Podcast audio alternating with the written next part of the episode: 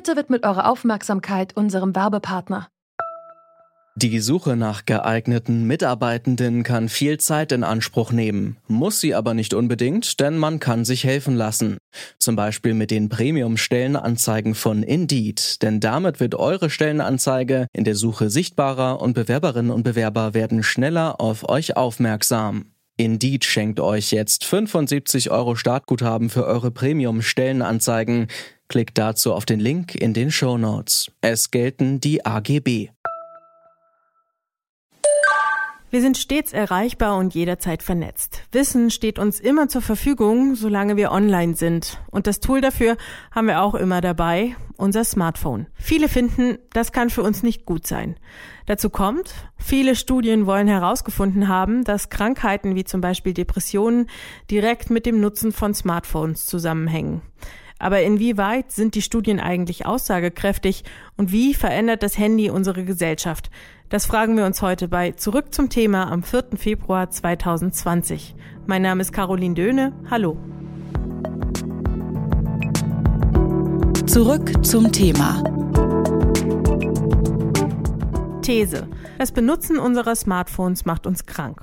Hyperaktivität, Konzentrationsstörungen und Depressionen, all das haben wir zumindest zum Teil der ständigen Präsenz unseres Smartphones zu verdanken. Zumindest wenn man vielen Studien glaubt, die es zu diesem Thema gibt. Die US-amerikanische Psychologin Jean Twangley will herausgefunden haben, dass zu viel Zeit vor dem Bildschirm Depressionen und Selbstmordgedanken vor allem bei Jugendlichen fördert. Befragt hat sie dazu eine halbe Million Menschen. Kritiker sagen, ja, wir verbringen sehr viel Zeit am Smartphone, aber vielleicht sind depressionsgefährdete Jugendliche auch einfach von vornherein gern vor dem Bildschirm. Soll heißen, direkte Zusammenhänge zwischen Krankheiten und der Smartphone-Nutzung lassen sich nur schwer nachweisen. Sabine Reich ist wissenschaftliche Mitarbeiterin am Institut für Journalistik und Kommunikationsforschung der Hochschule für Musik, Theater und Medien in Hannover.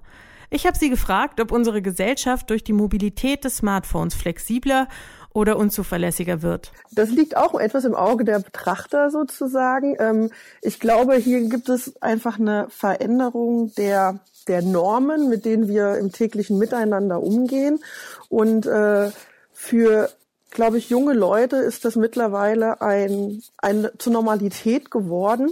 Und ähm, umso stärker das auch als störend wahrgenommen wird, glaube ich, umso weniger wird das auch genutzt. Also äh, wenn wir also jetzt zehn Jahre hinter uns haben, wo Leute nicht mehr verlässlich zur Verabredung erscheinen, weil sie einfach schnell absagen, sucht sich die Gesellschaft und suchen sich die Freundesgruppen da auch neue Wege, sich rückzuversichern. Also das ist eine Dynamik, ähm, die man einfach nicht pauschalisieren kann an dieser Stelle. Also zum Beispiel ähm, äh, Party-Einladung über Facebook, ja, war ja so ein typisches Beispiel, wo Leute früher erstmal ja Interesse oder ich komme geklickt haben und am Ende sind von den 200 Leuten, die äh, das geklickt haben, irgendwie nur 80 erschienen.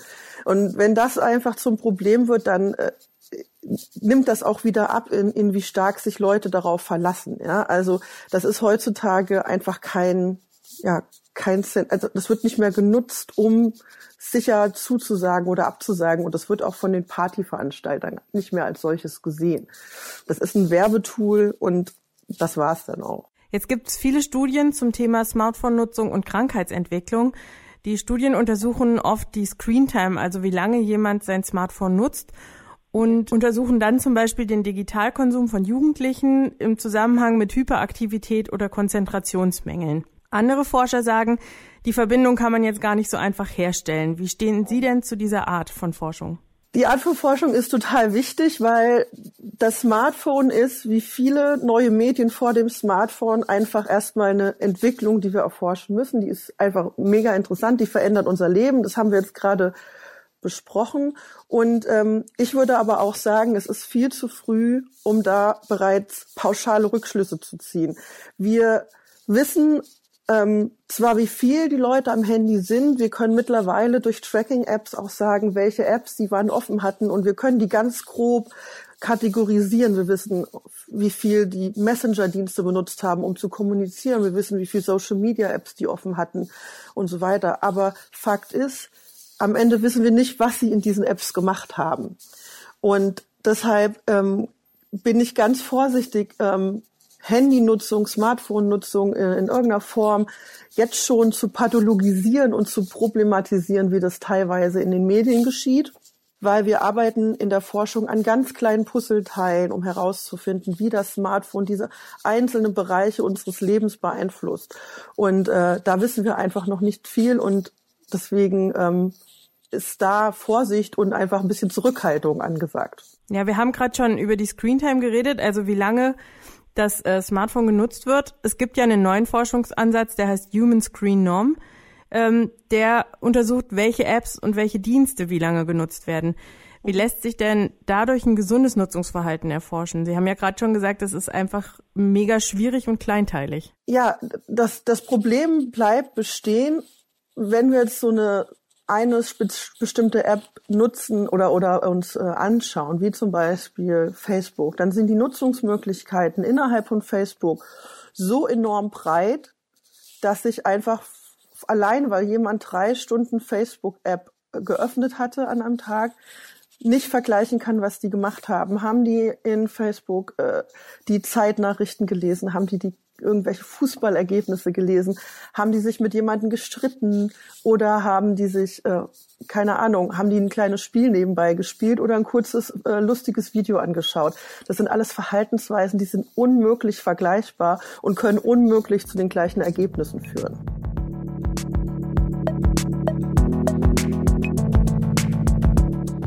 Gerade haben wir schon kurz das Human Screenome Project erwähnt. Dahinter verbirgt sich ein neuer Ansatz zur Erforschung von Smartphone-Nutzung. Und was es mit dem auf sich hat, erzählt mir jetzt meine Kollegin Charlotte Thielmann. Human Screenome, das hört sich ja erstmal merkwürdig an. Was steckt denn hinter diesem kryptischen Namen? Also grundsätzlich geht es in dem Projekt ja darum, sich das Nutzungsverhalten bei Smartphones anzuschauen. Deshalb also das Wort Screen. Ähm, der Name ist insgesamt aber angelehnt an das Human Genome Project. Das war ein Riesenforschungsprojekt aus den 90ern und da wurde versucht, die menschliche DNA zu entschlüsseln. So was ähnliches versucht das Human Screenome Project jetzt auch, nur dass es da eben nicht um die menschliche DNA geht, sondern um das individuelle Smartphone-Nutzungsverhalten. Ich habe mit Neelam Ramp gesprochen, der Mitglied in diesem Forschungsteam ist und habe ihn gefragt, ob unser Screenome denn wirklich genauso individuell ist wie unsere menschliche DNA.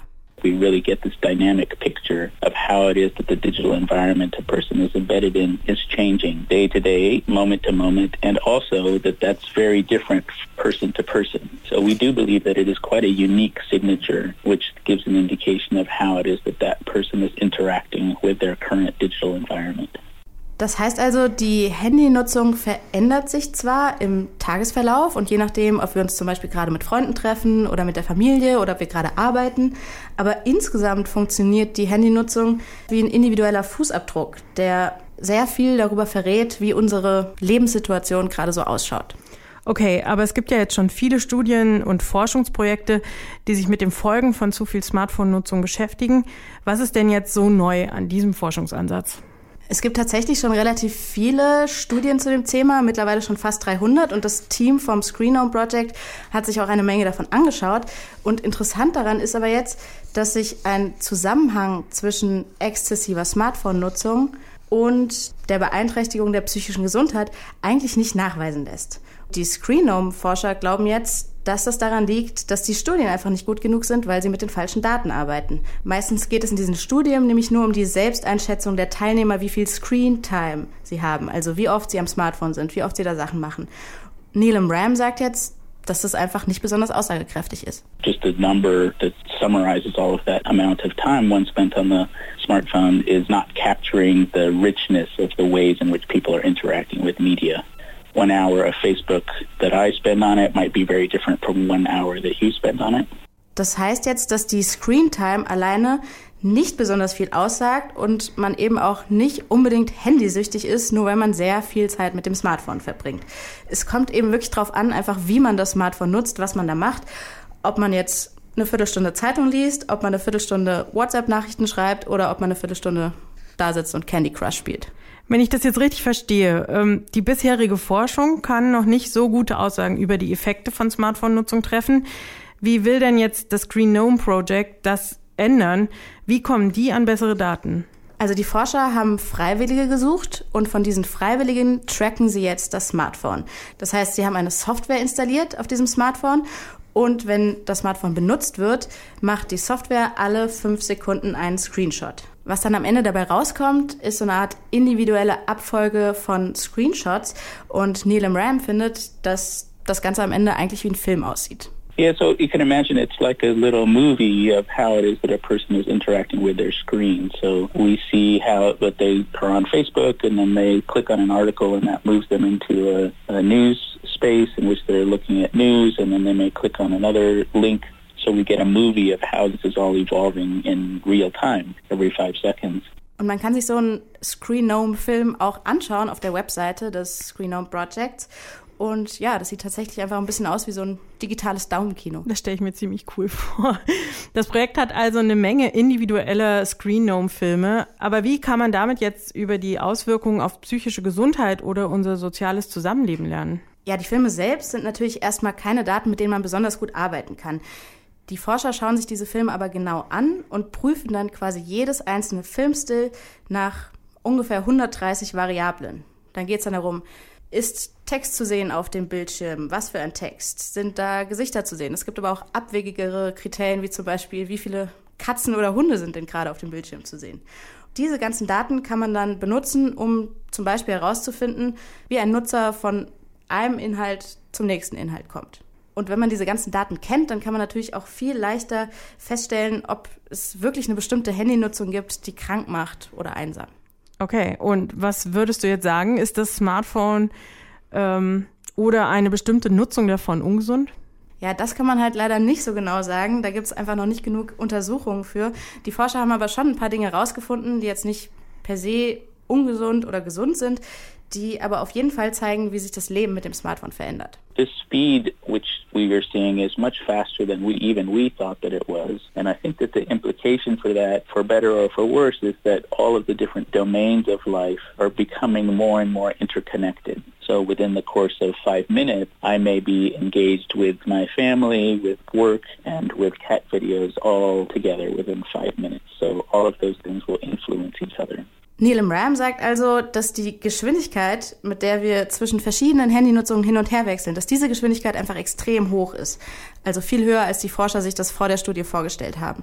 Und dass sich diese verschiedenen Handynutzungen alle gegenseitig beeinflussen. Also wenn ich mir ein YouTube-Video anschaue und dazwischen irgendwie mit meiner Familie oder mit meinen Freunden schreibe, dann ändert das wahrscheinlich die Art und Weise, wie ich dieses YouTube-Video sehe.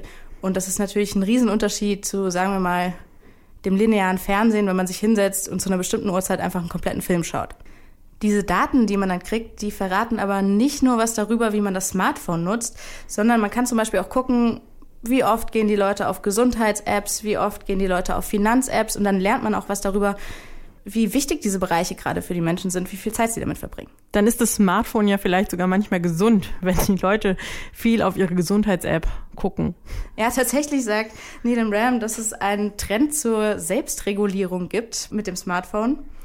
Das muss aber nicht unbedingt eine Gesundheits-App oder eine Fitness-App sein. Es kann auch einfach heißen, dass man zum Beispiel, wenn man schlechte Laune hat, ähm, weiß, was einem gute Laune macht, sich dann einfach mal schnell ein Video anschaut, was einen glücklich macht. Cat videos generally we think will increase our mood, make us feel more positive.